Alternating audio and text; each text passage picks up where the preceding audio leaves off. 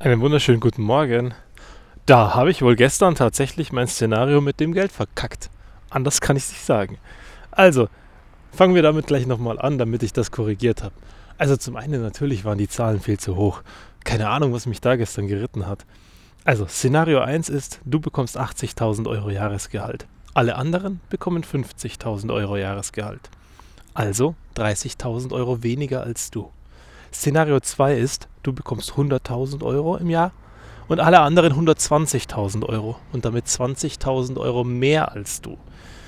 In Szenario 1 wiederum hast du damit aber 20.000 Euro weniger als in Szenario 2. Das Problem ist allerdings, alle anderen haben mehr als du, obwohl du mehr bekommst. Welches Szenario wählst du? Und genau darin ist das Schwierige oder auch die Lektion, die darin versteckt ist. Die meisten von uns würden Szenario 1 wählen, weil sie im Verhältnis mehr haben als die anderen. Nur unterm Strich hast du eigentlich weniger. Und da musst du dir mal ganz kritisch die Frage stellen, warum wählst du ein Szenario, wo du weniger Geld bekommst als alle, also als, äh, als du eigentlich haben könntest, weil du kriegst ja 20.000 Euro weniger.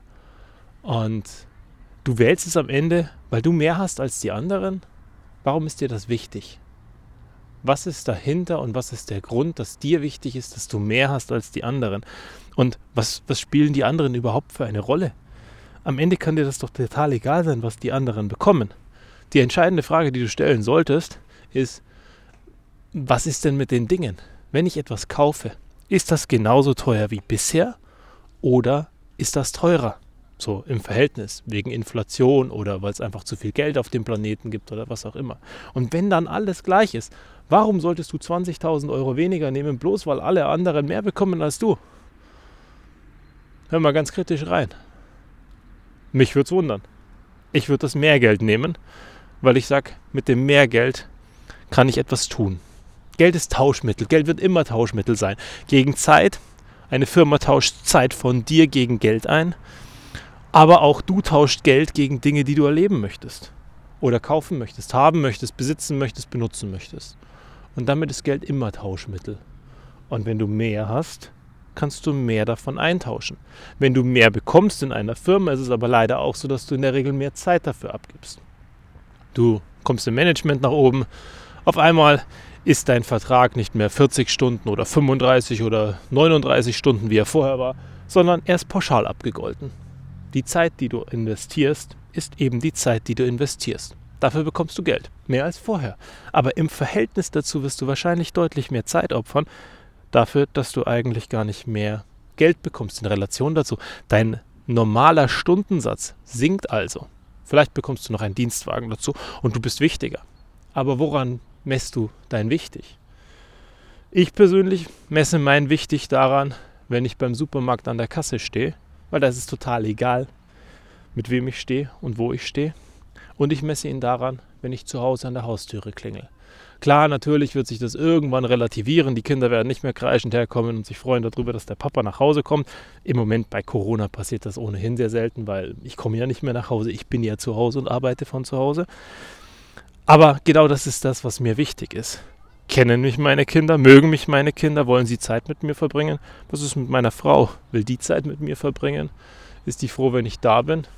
Vielleicht ist sie auch mal froh, wenn ich ins Büro fahre und sie einfach ein bisschen Zeit für sich hat. Jeder braucht Zeit für sich und das ist auch gut so. Aber unterm Strich, genau daran solltest du messen, ob es dir gut geht und ob du gut bist. Ob die Leute, die dir wichtig sind, Zeit mit dir verbringen wollen und dich gut finden. Weil das sollte doch der Messgrad sein. Und nicht dein Gehaltscheck, dein Auto, dein Haus oder was auch immer du hast im Sparkassenspiel. Und übrigens letztes, letztens lustig an der Kasse ein Erlebnis gehabt. Ich stehe da an der Kasse und zu Corona-Zeiten halten wir ja alle brav Abstand. Und so halte ich mal wieder meine knappen zwei Meter Abstand, wohingegen alle anderen die maximale Wagenlänge Abstand halten. Hauptsache sie sind näher am Ziel der Kasse. Auch das verstehe ich bis heute nicht. Warum muss ich näher an die Kasse ran? Ich komme ja auch nicht schneller dran. Und dann kommt ein älterer Herr von der Seite, guckt mich von oben bis unten an, schmunzelt und stellt sich rotzfrech vor mir in die Kasse. Oder in die Schlange, besser gesagt. Und ich denke mir, wow, was ist denn da passiert? Und er guckt nochmal zurück und schmunzelt mich wieder an. Mit diesem Blick, du wirst jetzt eh nichts sagen. Und das stimmt. Warum sollte ich was sagen? Es ist doch ganz einfach. Wenn einer sich vor mir vordrängelt, dann ist es so, dass mir gerade das Universum ein paar Sekunden mehr geschenkt hat, in denen ich mir Gedanken machen kann darüber, wie es gerade läuft. In denen ich hin und her gucken kann oder auch einfach mal nichts denken kann. Und warum sollte ich denjenigen nicht vorlassen? Na klar lasse ich ihn lieber vor, wenn er vorher fragt. Und es wäre wunderschön gewesen, wenn er gesagt hätte, Junge, ich bin im Stress, lässt du mich vor. Klar hätte ich ihn vorgelassen.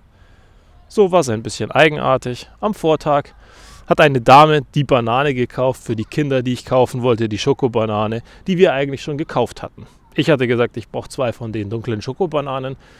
Die Verkäuferin war etwas zu langsam, packte sie nicht ein und parallel verkaufte die andere Verkäuferin die dunkle Schokobanane ein zweites Mal. Die beiden stimmten sich nicht ab und ich hatte die zweite Schokobanane nicht, was aber auch nicht schlimm war. Ich habe eine helle und eine dunkle mitgenommen. Die Kinder haben sich gefreut.